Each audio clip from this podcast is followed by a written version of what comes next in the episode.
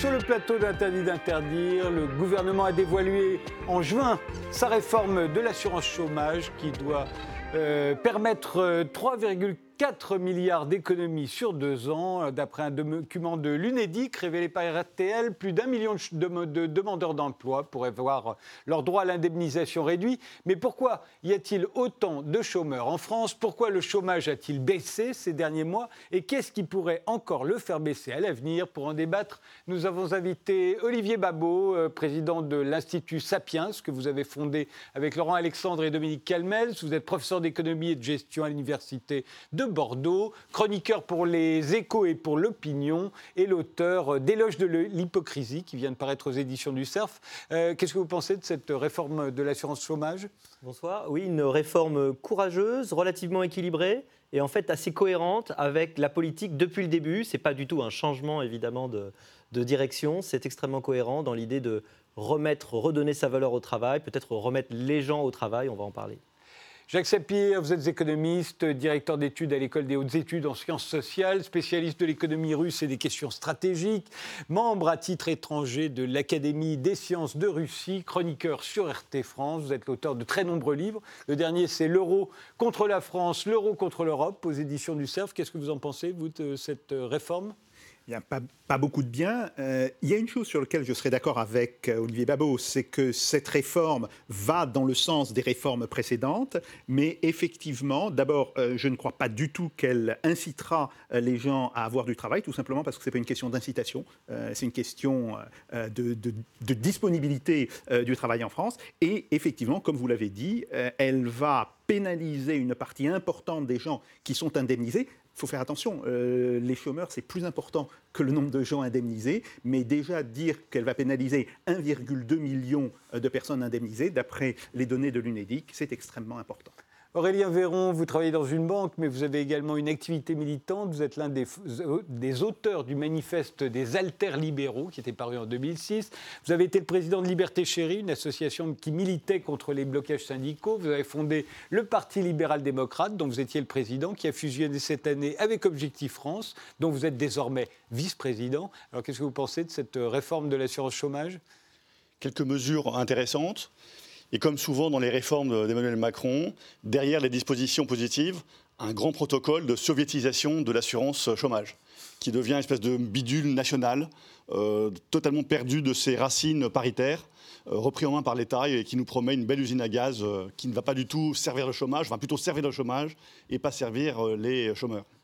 François Boulot, vous êtes avocat, euh, vous pratiquez notamment le droit du travail, vous vous êtes fait connaître comme porte-parole des Gilets jaunes de Rouen. Aujourd'hui, vous ne portez pas votre gilet jaune. Alors, est-ce que ça veut dire que vous parlez en votre nom Vous n'êtes plus porte-parole? Non, non, je porte les badges maintenant, et donc je suis toujours en ma qualité de porte-parole des Gilets jaunes à Rouen. bien, j'ajoute que votre premier livre est censé sortir à la rentrée. Alors, qu'est-ce que vous pensez de cette réforme de l'assurance chômage, vous?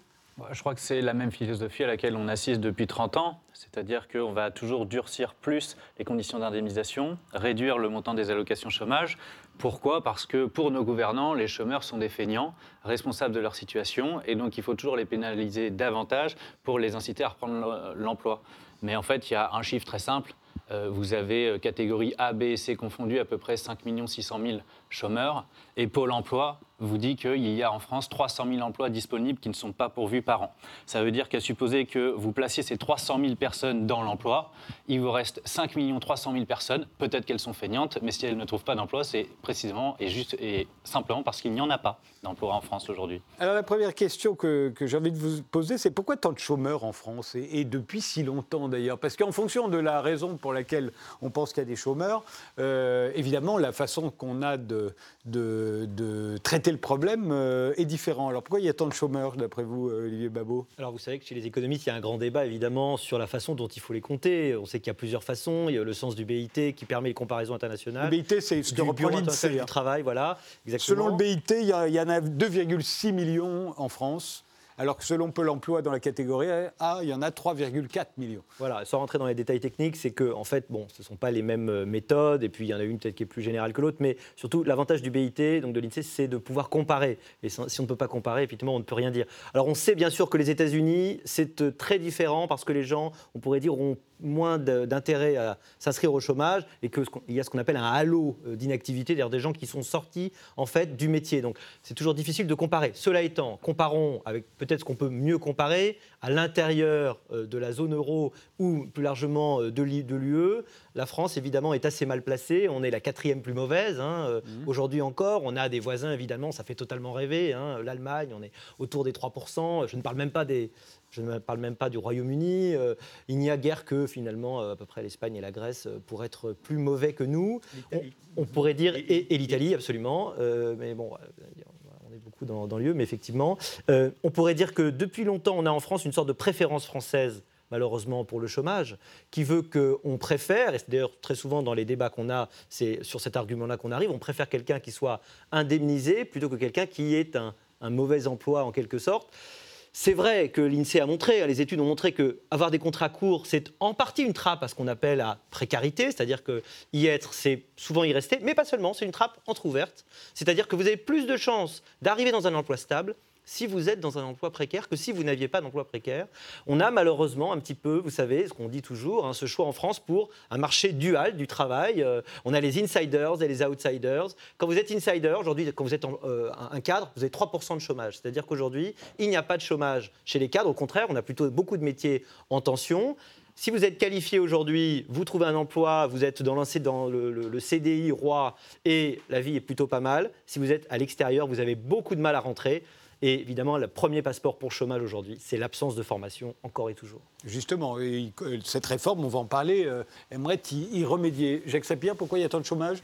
Alors, euh, c'est tout à fait évident qu'il y a des questions de, formation. Ça, elles sont réelles. Elles sont d'ailleurs très anciennes. On est mal formé. Donc. il, y a, un défaut de formation euh, aux, différentes professions disponibles, mais c'est un défaut qui date d'il y a 40 ans. Ce n'est pas ce qui explique la hausse du chômage de ces dernières années.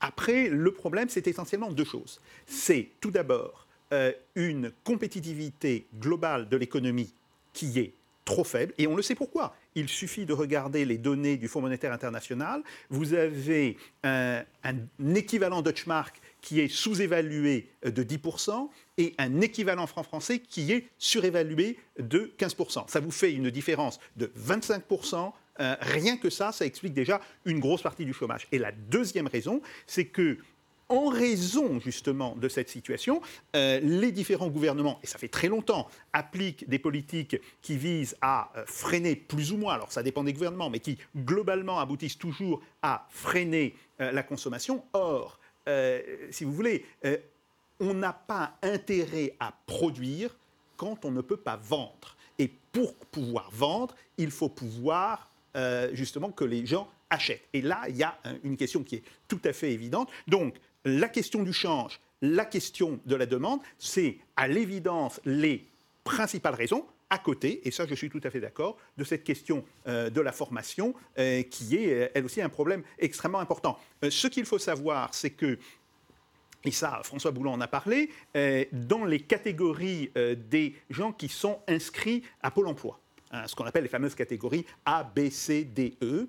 Euh, les trois catégories qui symbolisent le, chômage, c'est-à-dire la catégorie A, les, chômeurs, personnes qui sont euh, sans emploi et qui font un effort euh, pour en chercher. Après, on a la catégorie B, les gens qui travaillent moins de la moitié d'un mois de travail et qui sont en demande, évidemment, de trouver un emploi. Et puis on a la catégorie D, ce sont les gens qui ont été je dirais, dispensés pour des raisons parfaitement administratives, soit parce qu'ils sont malades, parce qu'il s'agit de femmes enceintes, etc., de faire ces demandes euh, d'emploi. Bon, ces, euh, ces trois catégories représentent aujourd'hui 4,5 millions de chômeurs. C'est ça qui, à mon avis, représente le véritable noyau. Et quand on le compare à la population active française, ça représente non pas 8,6%, mais 12,6%. Donc voilà, c'est ça, euh, à mon avis, l'ampleur du chômage.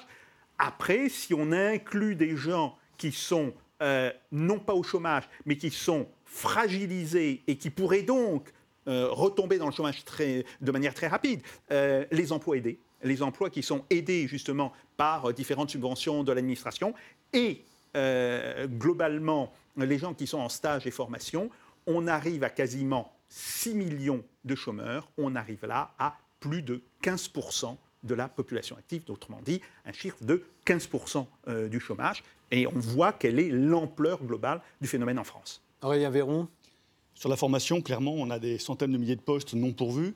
il y a une inadéquation profonde entre les besoins de qualification et puis les pas qualifiés. Le chômage concerne essentiellement les Français les moins qualifiés.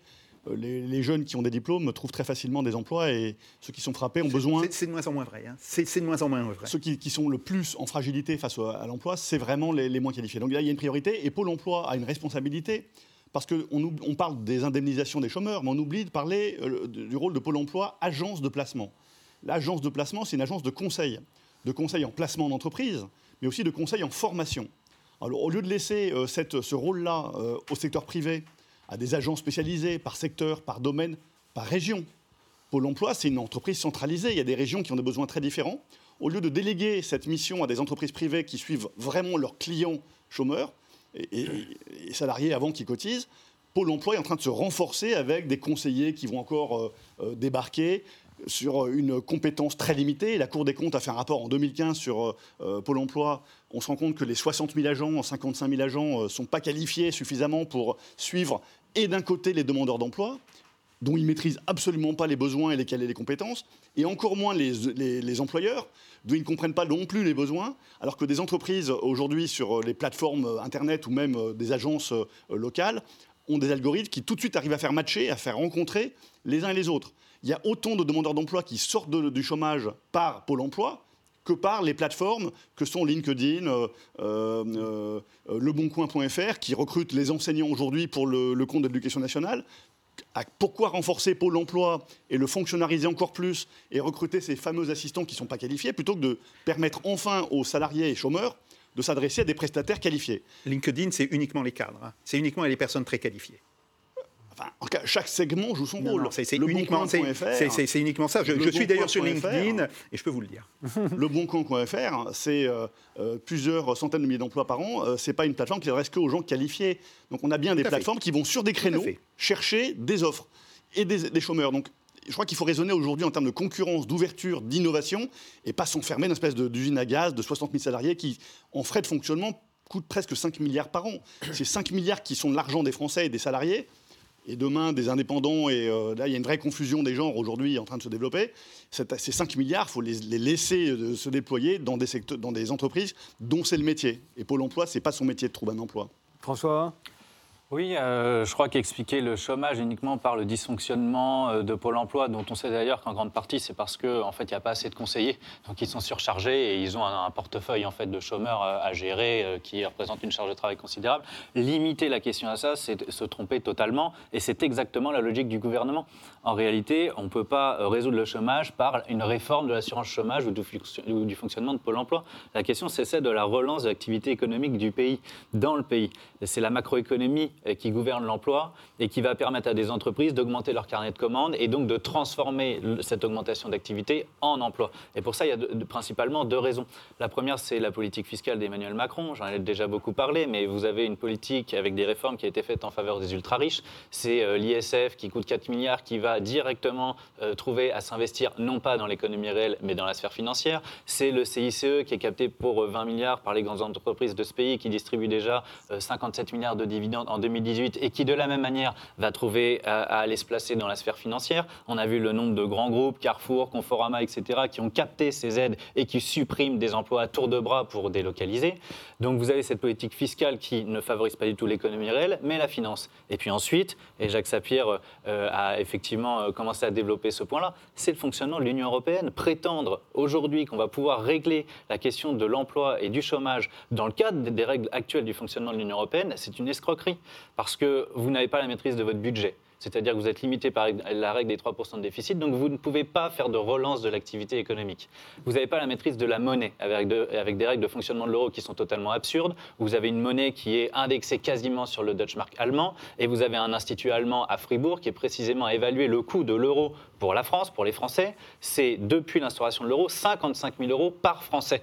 Autant d'argent qui auraient pu trouver à s'investir dans l'économie française et donc servir l'activité des entreprises. Et puis enfin, vous avez évidemment le libre-échange, c'est-à-dire la libre circulation des capitaux, des marchandises et des personnes, qui favorise depuis 30 ans, on l'a vu, la délocalisation euh, des grandes entreprises dans les pays de l'Est, avec une suppression euh, des emplois et de notre tissu industriel dans le pays, qui a conduit à l'éclatement euh, d'un chômage de masse, tout simplement. Donc tant que vous ne réglez pas ces questions-là et que vous restez dans le cadre de l'Union européenne, euh, toute autre politique alternative est impossible et donc vous ne résoudrez jamais le chômage. Et donc pour résumer, j'ai entendu euh, le mot précarité. Effectivement, dans les traités, vous avez un choix à faire, c'est soit le chômage, soit la précarité. Et ben pour les gilets jaunes que je représente, c'est ni l'un ni l'autre. Nous, on veut de l'emploi et des salaires qui soient euh, d'un niveau qui permettent bah, de bien vivre de son travail. Tout, ce qu'a dit François Boulot ici, on l'entend de plus en plus souvent. Qu'est-ce que vous avez envie de lui répondre, Olivier que tout ce qui a été dit jusque-là est assez pertinent euh, et qu'on se rend bien compte que le problème est évidemment multifactoriel et extrêmement complexe. La question de la compétitivité, alors certes, il y a les effets de taux de change, mais il y a d'autres effets, comme par exemple la présence en France d'impôts à la production, qui, sont, euh, qui ont un différentiel extrêmement important, environ 70 milliards de plus par rapport euh, à l'Allemagne. Alors c'est vrai, on est en train de perdre, la France perd chaque année des parts de marché à l'international. Donc on a du mal à remplir les carnets de commandes. Après, il y a beaucoup d'autres choses. On pourrait dire aussi que la simplicité, la capacité à, pourrait dire, à, entreprendre en France n'est pas encore assez, euh, assez développée. Donc, euh, on est quand même un pays qui est très attractif hein, pour, pour les entreprises. avec, avec une qualité de formation, malheureusement, un, un, exode un exode des cerveaux qui est très fort, mais, mais ça reste très, très, très important. Il faut se rappeler aussi que quand vous créez une entreprise, la dernière chose que vous avez envie de faire, c'est d'embaucher quelqu'un aujourd'hui. C'est-à-dire que quand vous parlez avec des chefs d'entreprise, moi je rencontre deux types de chefs d'entreprise. Hein. Celui qui n'arrive pas à recruter parce qu'il n'arrive pas à trouver la compétence. Ce n'est pas forcément des compétences d'ailleurs extrêmement pointues. Ça peut être des compétences, euh, pour dire, qui peuvent s'acquérir rapidement, mais il n'y en a pas assez. Et ceux qui, à toute force, ne veulent pas euh, embaucher pour ne pas passer les seuils, parce qu'aujourd'hui, il est plus engageant en France d'avoir un CDI que de se marier. C'est beaucoup plus compliqué, ça peut vous coûter quasiment plus cher. C'est absolument vrai. Si vous avez été un jour chef d'entreprise et que vous, avez vous, êtes devant ce choix, aujourd'hui en France, ça reste terrifiant. Et il y a un moment donné où, euh, si c'est très compliqué d'embaucher, évidemment, vous avez plus de mal. Et puis, la dernière chose, on l'a suggéré un peu en creux, c'est la vraie question des économistes, c'est celle du chômage structurel. Mmh. Est-ce qu'on y est? C'est-à-dire, le chômage structurel, euh, c'est le moment où on a en fait une sorte de chômage minimum euh, en dessous duquel on n'arrivera pas à descendre parce que on n'a pas, on pourrait dire, un le chômage, c'est problème d'appariement. Vous n'avez pas une offre en face d'un emploi. Et si à un moment donné, vous n'avez pas les compétences nécessaires, à, une économie, vous avez ce chômage structurel. Il y a un grand débat chez les économistes. Ce qui est certain aujourd'hui, au-delà du débat dont on peut effectivement euh, discuter, mais c'est que les compétences évoluent de plus en plus vite en France avec la révolution numérique, d'ailleurs dans le monde entier, qu'il y a une prime aux gens qui sont hyper formés, il y a une sorte de polarisation, et en revanche une sorte de trappe pour ceux qui ne sont pas assez formés, qui n'ont pas pris le train du numérique. Ça, ça va s'aggraver et ça pourrait aggraver la profondeur du chômage. Le problème de, Pôle emploi, je ne suis pas là pour défendre Pôle emploi spécialement, mais euh, c'est que ils font beaucoup de traitement social en réalité du, chômage, c'est-à-dire des gens dont on sait très bien qu'ils sont très éloignés de l'emploi et ça va être très dur pour eux. Et les gens à qui on a confié, enfin les gens qu'on a confiés au privé, certes le privé a des super résultats, mais enfin en général c'était plutôt les meilleurs profils. Donc mmh. c'est un peu compliqué de comparer le public et le privé, même si j'adore faire ça aussi euh, de temps en temps. C'est pire. Et un mot sur la, sur la formation, parce qu'il ne faudrait pas croire que c'est à l'école qu'on est mal formé. En France, il y a un problème de formation, c'est de formation professionnelle. Et cette euh, réforme de l'assurance chômage, elle prévoit d'ouvrir de nouveaux droits à la formation. Alors, elle prévoit effectivement d'ouvrir de nouveaux droits, mais il faut savoir qu'une formation professionnelle, c'est un système global. Et c'est un système qui, d'une certaine manière, inclut les entreprises, mais qui donne aussi des contraintes aux entreprises, qui d'une certaine manière dit aux entreprises, ben, euh, si euh, quelqu'un a été formé et vous correspond, vous devez le prendre au salaire qui correspond à sa formation.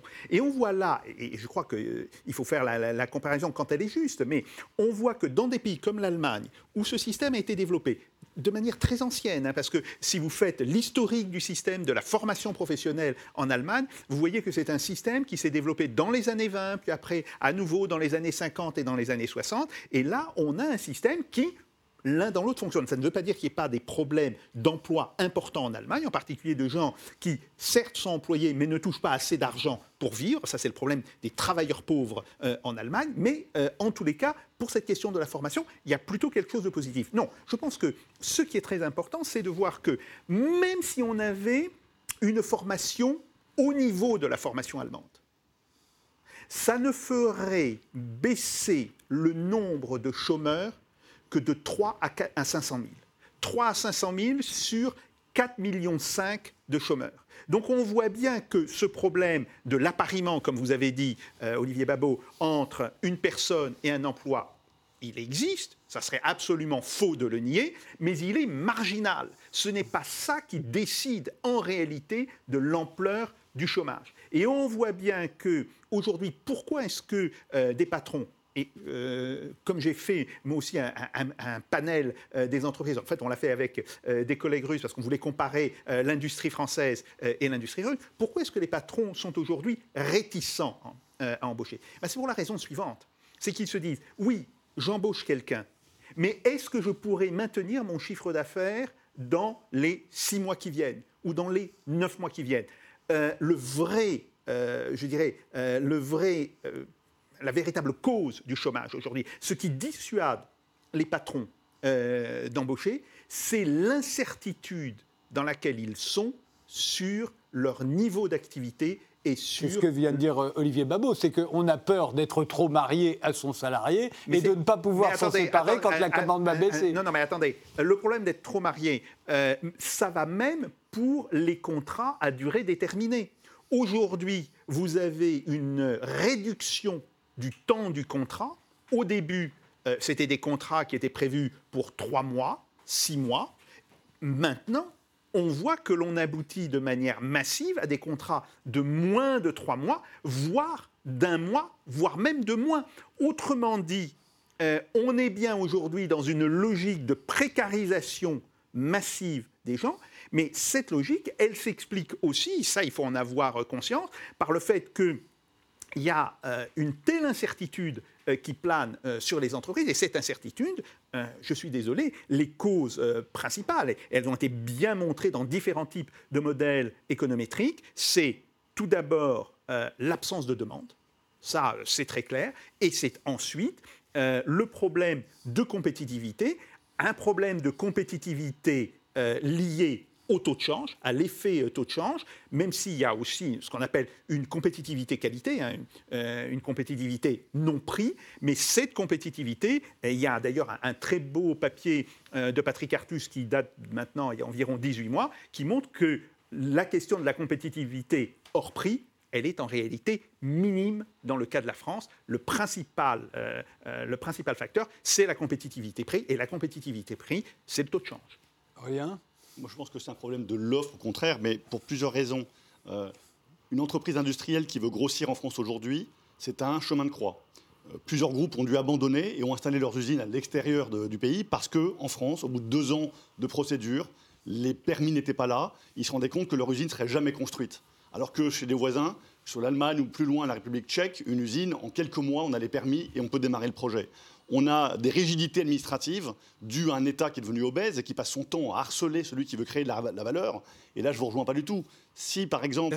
Il y, a, le même nombre de gens qui. Enfin, il y a même euh, autant de gens qui viennent créer des entreprises de l'étranger en France qu'en Allemagne si ah ce que vous disiez était vrai, il y a un si ce que vous disiez beaucoup plus puissant en Allemagne. Si ce que vous disiez était vrai, ben justement, si ce que vous disiez était vrai, ça devrait être massivement en Allemagne et pas en France. Par ailleurs, quand vous parlez de la dépense publique qui crée de la croissance, ça fait 45 ans que la France est en déficit public.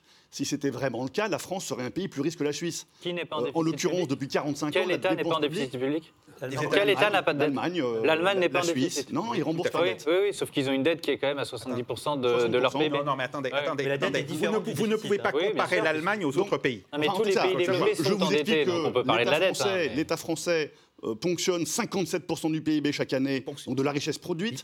par ailleurs, du transfert. Par ailleurs, l'État, c'est presque 100% de dette publique, et il n'y a pas de croissance. Et les pays qui ont moins de dette publique et pas de déficit, des excédents, créent de la croissance.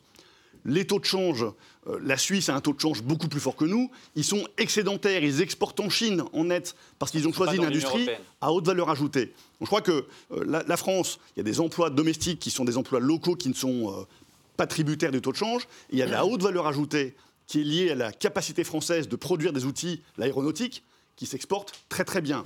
Et les, les, erreurs de Boeing, en plus, servent en ce moment Airbus. Mais on a des talents à l'export très importants en France et en Europe, et ce n'est pas le taux de change qui va changer cette force-là. Ah, qui change, c'est la capacité à produire. Cette capacité, elle est bridée dans beaucoup de domaines. Et ce n'est pas une, pour une question de coût, mais d'emmerdement administratif, parce qu'en fait, un entrepreneur industriel en France passe la moitié de sa semaine à répondre à des inspecteurs sécurité, des inspecteurs d'hygiène, des inspecteurs du travail, des inspecteurs euh, dans tous les, sens qui parfois se contredisent entre eux parce que les normes ne sont pas les mêmes dans chaque secteur. Et quand vous passez votre temps à ça plutôt qu'à agrandir vos usines et à chercher des clients à l'export, eh ben, à la fin, vous embauchez moins. En plus de la peur d'embaucher, qui est une peur réelle, sans parler des groupes qui ont grossi, je parle du monde bancaire par exemple, qui a embauché beaucoup plus que nécessaire et qui aujourd'hui a besoin de, de, réduire les effectifs. Et les banques préfèrent garder leurs effectifs en France parce que c'est très coûteux et très compliqué, donc ils dégraissent à l'étranger. Euh, vous avez une vraie, euh, euh, un effet sommier plutôt qu'un effet tremplin sur l'emploi. On s'arrête là, on fait une pause et on reprend notre débat juste après.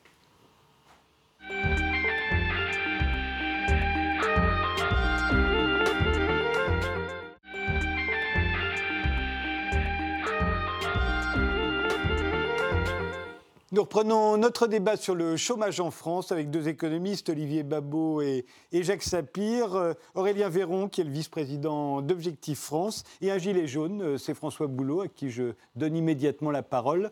Vous vouliez réagir? Oui, j'ai deux réponses à faire. La première, c'est sur la question de la dépense publique, parce qu'on euh, on vient de nous expliquer ce qu'on entend à longueur d'antenne, euh, le marché c'est génial et l'État c'est mal. Hein, et la dépense publique, euh, véritablement, ça ne sert à rien.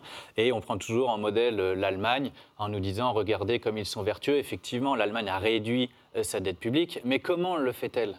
Comment y arrive-t-elle? En fait, elle profite à plein des règles de l'Union européenne et notamment de l'euro, puisque l'euro est quasiment indexé sur le Deutsche Mark allemand. Donc l'Allemagne, en fait, fonctionne sur le dos des autres, n'a aucune solidarité avec les autres pays au sein euh, de l'Union européenne, et donc elle vend ses voitures et ses machines à outils pour produire des voitures sur le dos des autres. Mais vous voyez bien dans ce modèle-là, elle a euh, une balance d'exportation qui est euh, très positive, et elle vend principalement ses voitures au sein de l'Union européenne. Donc tout le monde ne peut pas fonctionner au sein de l'Union européenne sur les exportations. Ça ne peut pas fonctionner quand vous avez un pays qui marche comme ça. Eh ben, effectivement, les autres vont avoir une balance commerciale qui va être négative. C'est le cas euh, notamment de la France. Donc euh, voilà la raison pour laquelle l'Allemagne n'est pas un modèle, surtout que elle compte 12 millions de pauvres. Alors moi, si on me vend un modèle où vous avez 12 millions ou 13 millions de pauvres dans un pays, vous voyez, c'est pas tout à fait euh, la voie que j'ai envie de suivre. Et ensuite, sur la question du, déficit, parce qu'on nous dit la France donc, gère mal son déficit public. Hein. Le déficit, c'est la différence effectivement entre les recettes et les dépenses de l'État sur une année. Et donc voilà des gens très sérieux qui viennent nous expliquer, nos gouvernants, que en respectant les 3% de déficit, 3% euh, de PIB pour le déficit public, c'est une règle de saine gestion budgétaire. Ça fait 40 ans qu'on n'a pas adopté un budget à l'équilibre. Et cette règle, donc, nous, 45 ans. Et ça nous permet donc de faire du déficit. C'est-à-dire que l'arrêt qui nous est présenté comme celle de saine gestion budgétaire, en fait, autorise à augmenter la dette d'année en année. Il est totalement absurde, et là je parle à des gens donc, qui ont dirigé des entreprises, de conduire une politique économique d'un État sur une année. Je veux dire, chaque grande entreprise qui se respecte va établir des business plans à 5 ou 10 ans. Et donc, peu importe la question de savoir si vous allez être en déficit dépassé 3% peut-être pendant 2 ou 3 ans, si c'est pour revenir à l'équilibre. Parce que précisément, vous avez 6 millions de chômeurs. la priorité, c'est de relancer l'activité économique pour relancer l'emploi. Et de cette manière, une fois que les gens travaillent, eh bien, ils consomment, ils payent de l'impôt, ils payent des cotisations sociales, et vous permettez d'augmenter les recettes de l'État, et donc de pouvoir revenir à l'équilibre. Donc la priorité, c'est de réduire le chômage. Et ensuite, je voulais répondre à la la deuxième intervention qui consiste à nous dire que les entreprises, les entreprises en France ne peuvent pas embaucher parce qu'elles croulent sous un code du travail qui, serait trop épais, etc. Bon, c'est la fameuse question de la flexi-sécurité qu'on nous vend depuis des années et des années, sauf que nos gouvernements, ils font toujours la flexibilité, mais ils oublient toujours de faire la sécurité. Et c'est d'ailleurs la réforme de l'assurance chômage qui va encore précariser les chômeurs. Mais la flexibilité, elle est faite depuis des années. Vous avez une première réforme de François Hollande en 2013 qui a drastiquement réduit les délais de prescription, réduisant d'autant les droits des salariés sur les questions de rappel de salaire ou pour contester les licenciements. Vous avez eu la loi El Khomri qui a suscité euh, la contestation sociale qu'on sait en 2016, et puis vous avez eu la réforme des ordonnances euh, du Code du travail par ordonnance en 2017 par Emmanuel Macron, qui contenait quand même deux mesures incroyables. La première, c'est le plafonnement des dommages et intérêts en cas de licenciement pour motif euh, sans cause réelle et sérieuse. Je peux vous dire aujourd'hui que les entreprises, elles licencient à tour de bras sans motif. Je le vois tous les jours euh, dans ma pratique professionnelle. Et puis vous avez la deuxième mesure pour les grands groupes hein, qui euh, souffriraient de condamnation excessive. Mais il n'y a pas de problème aujourd'hui. On a redéfini le motif économique de telle sorte que euh, une entreprise aujourd'hui, un groupe mondial, peut justifier un licenciement pour motif économique uniquement si sa filiale en France est déficitaire. Auparavant, la Cour de cassation exigeait du groupe qu'il fasse la démonstration de ce que les difficultés concernaient le groupe. Ça n'empêchait pas aux grandes entreprises de délocaliser, mais en revanche, ça les obligeait à passer euh, à la machine à, payer au moment de faire un plan de sauvegarde de l'emploi. Donc les salariés pouvaient obtenir au moins des indemnités pour se former. Aujourd'hui, ces entreprises, ces grandes entreprises peuvent se laver les mains parce que le droit est de leur côté. Il leur suffit avec des flux intragroupes, de créer du déficit sur la filiale française. Le droit est de leur côté, donc les salariés n'ont plus que leurs yeux pour pleurer parce qu'ils ne vont bénéficier que de leur indemnité légale de licenciement qui est absolument dérisoire. C'est un quart de mois de salaire par année d'ancienneté. vous voyez, donc 4 ans d'ancienneté, c'est un mois de salaire. Donc la flexibilité, en fait, elle est là. Mais euh, ce qui empêche aujourd'hui les employeurs d'embaucher, c'est qu'effectivement, il y a une incertitude sur l'activité économique parce que tout le monde voit bien que l'activité, elle plonge. Et donc, bah, vous n'embauchez pas. Et quand vous le faites, c'est par CDD parce que vous n'avez pas envie de vous engager euh, à euh, prendre tel ou tel salarié si dans deux semaines ou dans un mois, eh ben, votre carnet de commandes, il s'effondre subitement. Vous situez-vous, Olivier Babot, on le voit bien entre le, portrait de la France que fait François Boulot, où tout est fait pour les entreprises, euh, et puis ce que dit Aurélien Véron, où la France, c'est quand même euh, l'Union soviétique bis. Hein. Alors vous, entre les deux, vous voyez ça comment? Moi, j'essaie toujours de me situer dans la nuance. J'essaie d'éviter euh, les caricatures quelles qu'elles soient, parce que je pense que chacun, d'abord, a, une part de, a une part de vérité. sur la flexi-sécurité, qui peut dire aujourd'hui qu'un salarié vit dans la loi de la jungle euh, C'est ce qu'on nous décrivait au moment des lois El Khomri, qu'on avait complètement détricoté tout cela. Non, la réalité, c'est qu'aujourd'hui, euh, le droit du travail ne cesse de s'alourdir encore et ça reste extrêmement compliqué. D'ailleurs, il n'y a pas que les contrats courts, il y a bien pire en quelque sorte, puisqu'aujourd'hui, le rêve de quelqu'un qui monte une start-up, c'est d'avoir uniquement des réseaux, en fait, d'être hmm. avec des réseaux d'indépendants. Et en pratique, c'est de plus en plus comme ça que ça fonctionne. Évidemment, c'est plutôt des gens qui sont assez, on pourrait dire, élevés en compétences, donc parfois ils peuvent le vouloir, mais c'est le mode d'organisation organisation qui, se développe. En réalité, aujourd'hui, euh, le problème, on pourrait dire, de, de, l'entrepreneur, il a toujours été hein, celui du carnet de commandes, je veux dire, ça a toujours existé. Euh, il y a toujours aussi, malheureusement en France depuis très longtemps, une incertitude supplémentaire liée à la complication fiscale, que je distinguerais la complexité, qui est plutôt naturelle. Là, c'est la complication, c'est-à-dire quelque chose qui n'est pas naturel, qui a été créé euh, et qui fait qu'aujourd'hui, euh, il est très difficile d'être sûr même du montant de l'impôt qu'on paye quand on est un particulier. 20 ministres, n'est-ce pas, sur, en 2018, c'est ça, ont été redressés, 20 étaient de bonne foi. Il y en a 21, il y en a un qui était de mauvaise foi, paraît-il. Je ne sais pas qui c'est d'ailleurs, mais en tout cas, il y en a 20 qui étaient de bonne foi. On est dans un, endroit tellement compliqué, une fiscalité tellement compliquée, qu'on ne sait pas au juste si on est, on est dans les clous. Et ça, c'est, mon avis, très inhibiteur euh, de, de, l'activité. Donc, Évidemment, on voit très bien, donc, euh, finalement, on parle des problèmes de la France de façon générale, c'est vrai que le chômage, c'est la bataille depuis très longtemps. Mais c'était Mitterrand qui disait on a tout essayé. Mais est-ce qu'on a vraiment tout essayé? Est-ce que la réforme aujourd'hui, justement, ne doit pas se garder de ces caricatures et nous faire sortir du on fait de tous les chômeurs des paresseux ou au contraire, euh, il n'y aurait de, salut que dans l'augmentation des droits? Est-ce que l'idée, au moment donné où on dit il faut qu'on fasse tous des efforts, il faut que le système soit plus juste, mais aussi soit, on pourrait dire, plus rigoureux, est-ce qu'il n'est pas nécessaire de dire attention, il y a certains abus possibles il y a certaines choses qui étaient anormales, qui étaient anormales pardon, euh, comme par exemple le fait qu'on pouvait toucher plus au chômage euh, que, euh, que quand on était en, train de travailler, bah, qu'il y avait des, des terribles trappes à inactivité qui sont quand même bien réelles et que tous les patrons là aussi vous rencontrent des gens qui vous disent je n'arrive pas à embaucher parce que la personne m'a dit, elle est tout à fait rationnelle. Les gens sont rationnels. Ils vous disent mais j'ai fait mes calculs et vraiment je ne gagne pas à aller travailler. Puis la dernière chose, c'est terrible et je crois que les gilets jaunes l'ont bien, ont bien pointé cette question c'est celle des inégalités territoriales et de la désertification d'une partie du point de vue de l'emploi de l'activité économique des industries qui en effet sont parties avec une division par deux de la part de l'industrie dans le PIB depuis 40 ans. On n'a rien pu faire et probablement nos élites qui se foutent totalement de l'industrie parce qu'elles n'y avaient jamais touché. Pour eux, c'était sale, c'était plein de cambouis, c'était pas très intéressant. Et de toute façon, il y avait que le tertiaire qui allait créer de la valeur. On a laissé mourir notre industrie et on a d'ailleurs un positionnement aussi qui est un autre problème de compétitivité. Aujourd'hui, c'est ça qui probablement crée des poches de chômage, alors qu'on sait que dans les grandes métropoles euh, régionales, évidemment la métropole nationale qui est Paris, il y a un taux de chômage qui est beaucoup plus faible. C'est, ça fait partie des composantes de problème. encore une fois, la nuance, la complexité des facteurs fait que rien n'est si simple. Jacques Sapir? Oui, alors, euh, il y a des choses qui sont vraies dans ce que vous avez dit, c'est absolument incontestable.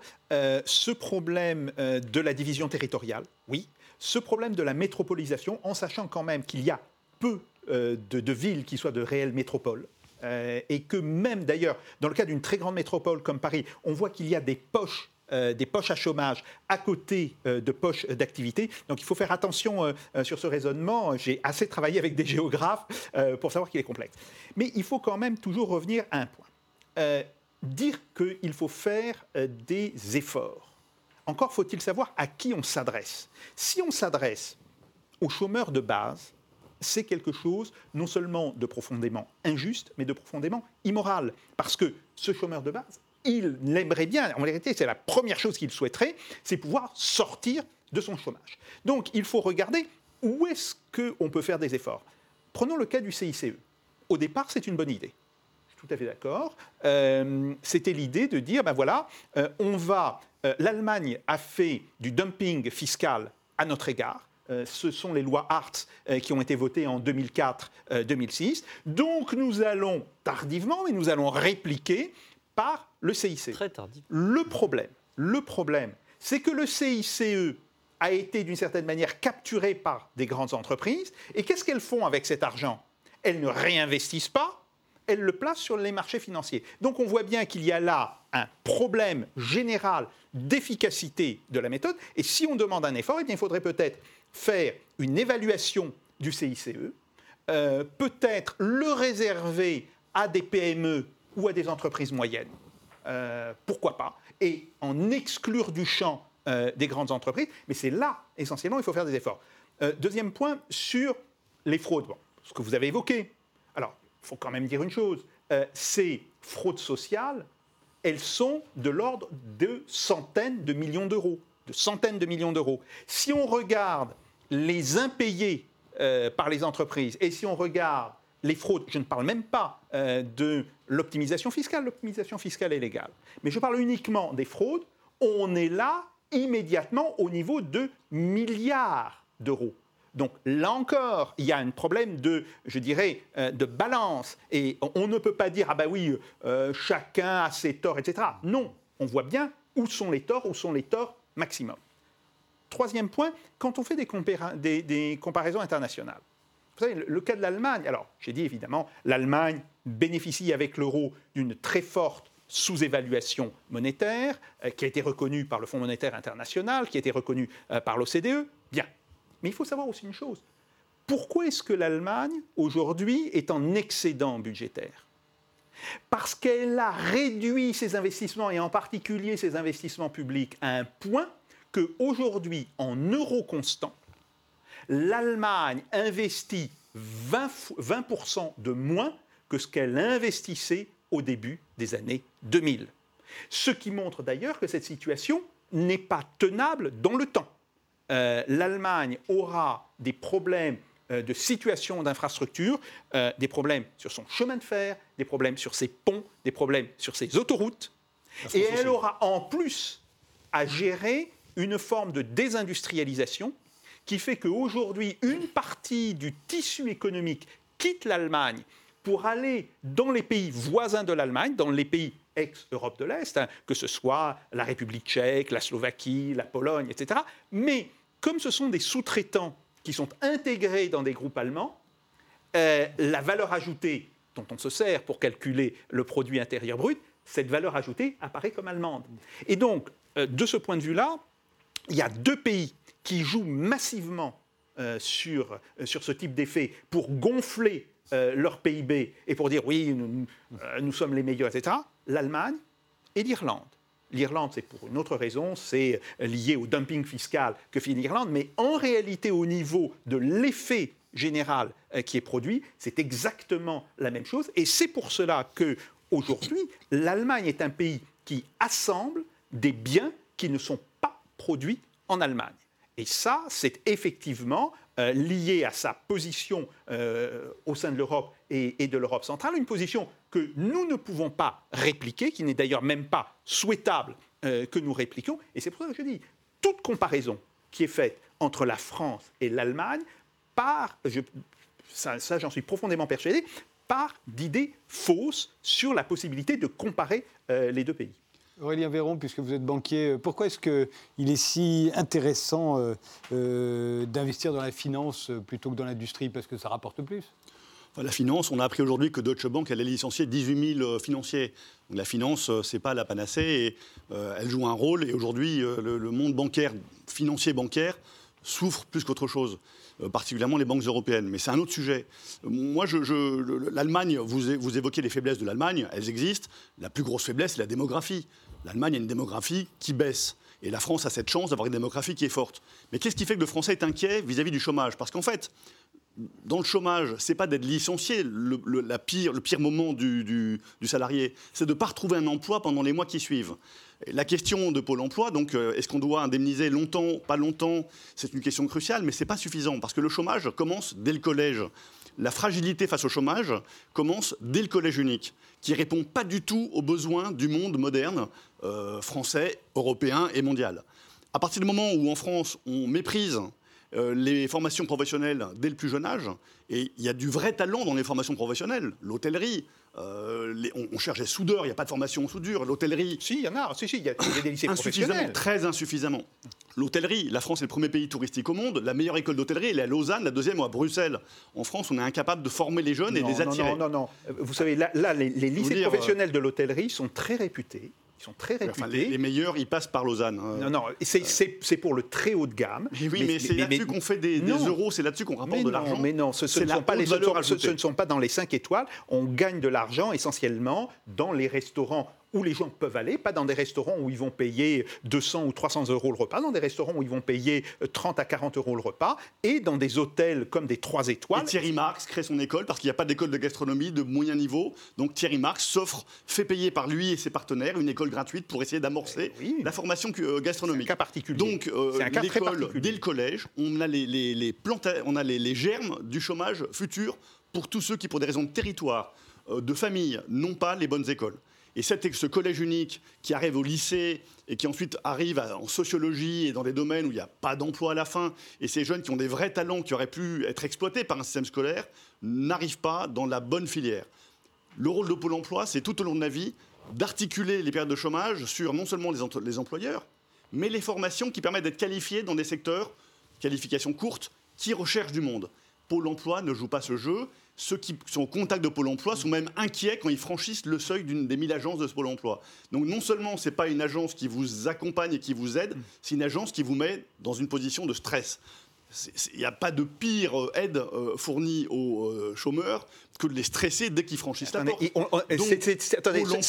je suis d'accord avec vous, c'est une institution qui stresse, mais pourquoi? Parce que l'on a fortement augmenté les contrôles sur les chômeurs. Et qui administre ces contrôles? C'est Pôle emploi. Et je pense que là, il faudrait justement. C'est ce que j'appelle la soviétisation. Non, non, mais, ça, il faudrait séparer la fonction de contrôle, qui par ailleurs me semble, euh, dans un certain nombre de cas assez injuste, euh, de la fonction de Pôle emploi.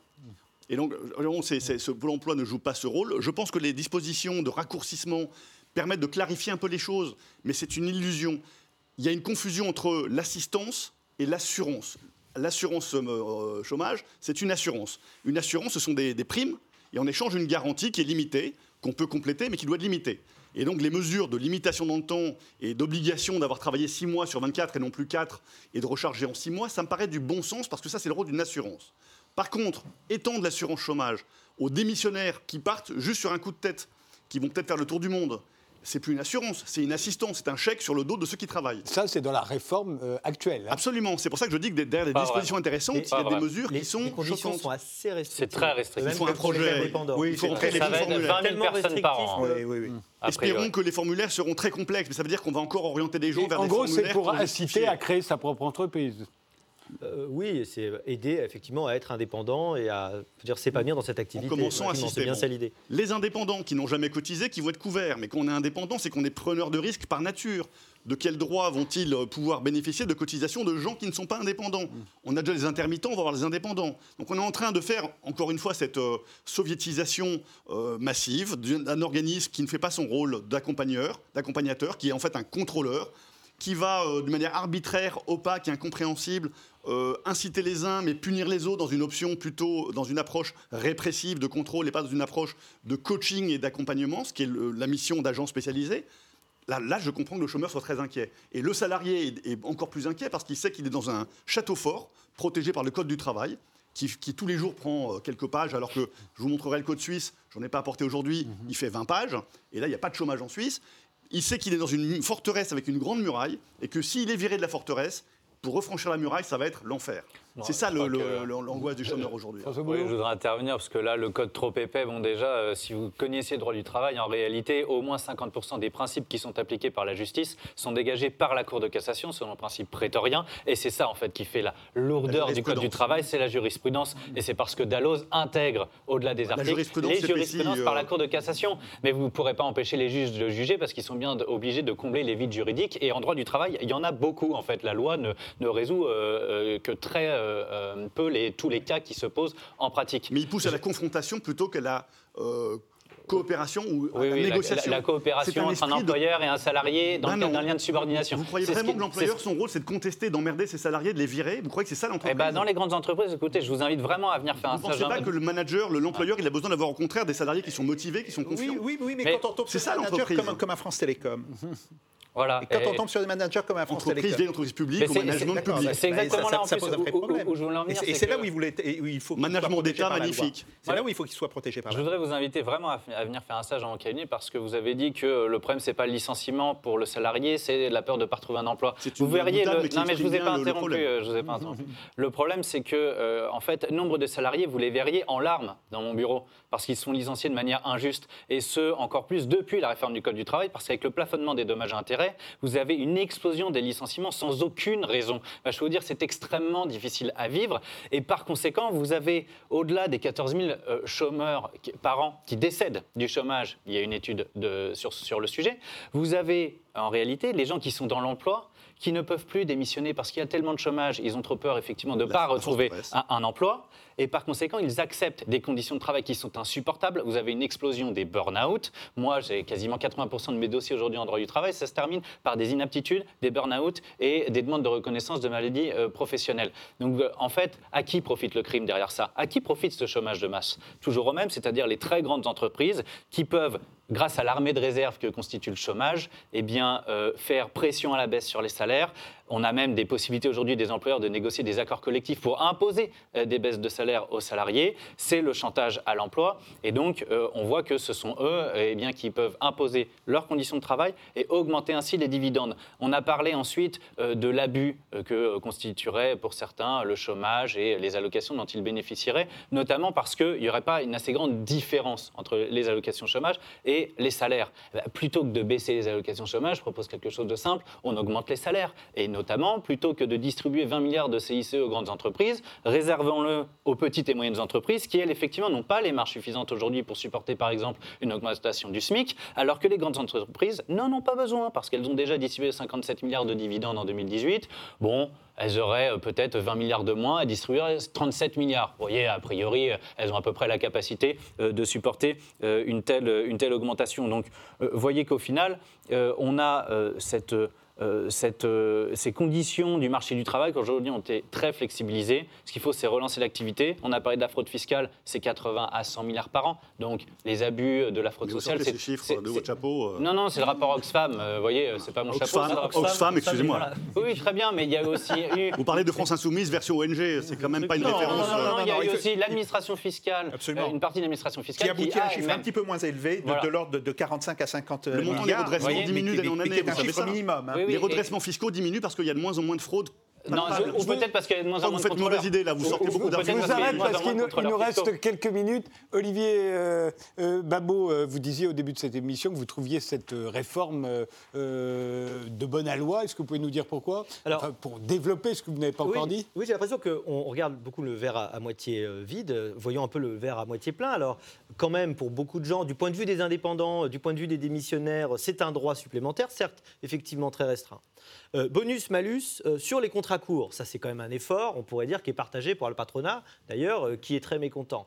Le deuxième point, c'est l'allocation dégressive pour les hauts revenus, ce qui, en réalité, pour des gens qui cotisent énormément, pose un problème. Ça n'est plus de l'assurance, c'est de la solidarité, mais on voit bien que là, il y a un effort qui est uniquement pour les plus riches.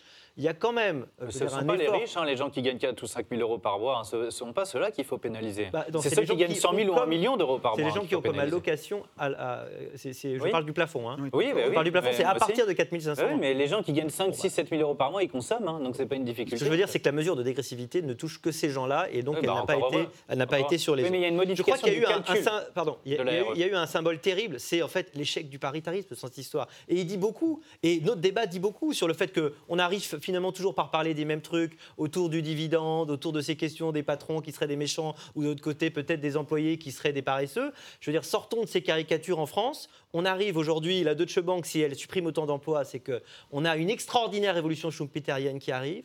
Elle peut être extrêmement douloureuse pour beaucoup de gens, les évaluations sur les emplois qui vont disparaître vont parfois jusqu'à 60% des emplois actuels. Ça veut dire qu'on va tous devoir changer, on va tous devoir se former. Et c'est vrai, la France est hyper mal euh, pré- préparée pour ça. Notre éducation nationale pour ça est hyper peu flexible. Il faudrait redonner de l'attractivité aux métiers d'enseignement, par exemple, en les payant moins et peut-être en, en revoyant la façon d'enseigner. Tout ça, Ouais, ce sont des enjeux redonner l'attractivité extraordinaires en payant pour moins notre système. Je, je comprends pas. mieux. Il reste mieux. une minute, euh, elle est à vous. euh, mieux, mieux, mieux. Oui, oui. pardon, Bon, bien sûr. Alors, ce que je voudrais dire, ce que je voudrais dire, c'est que en fait, euh, c'est vrai qu'il y a une pression au burn-out. euh, qui est très vrai et qui, d'une certaine manière, est l'antichambre euh, du chômage, qui aboutit d'ailleurs à faire que les gens qui arrivent au chômage sont des gens qui sont brisés physiquement et psychologiquement.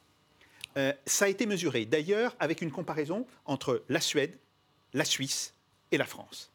On sait aujourd'hui que les maladies induites par le stress coûtent à la sécurité sociale 3,5% du PIB. Je dis bien 3,5% du PIB. Et ça, c'est l'autre face euh, du chômage. C'est que d'un côté, on a un chômage de masse qui continue d'augmenter, d'un autre côté, on met une telle pression sur les salariés qu'on est en train de les détruire physiquement et psychologiquement.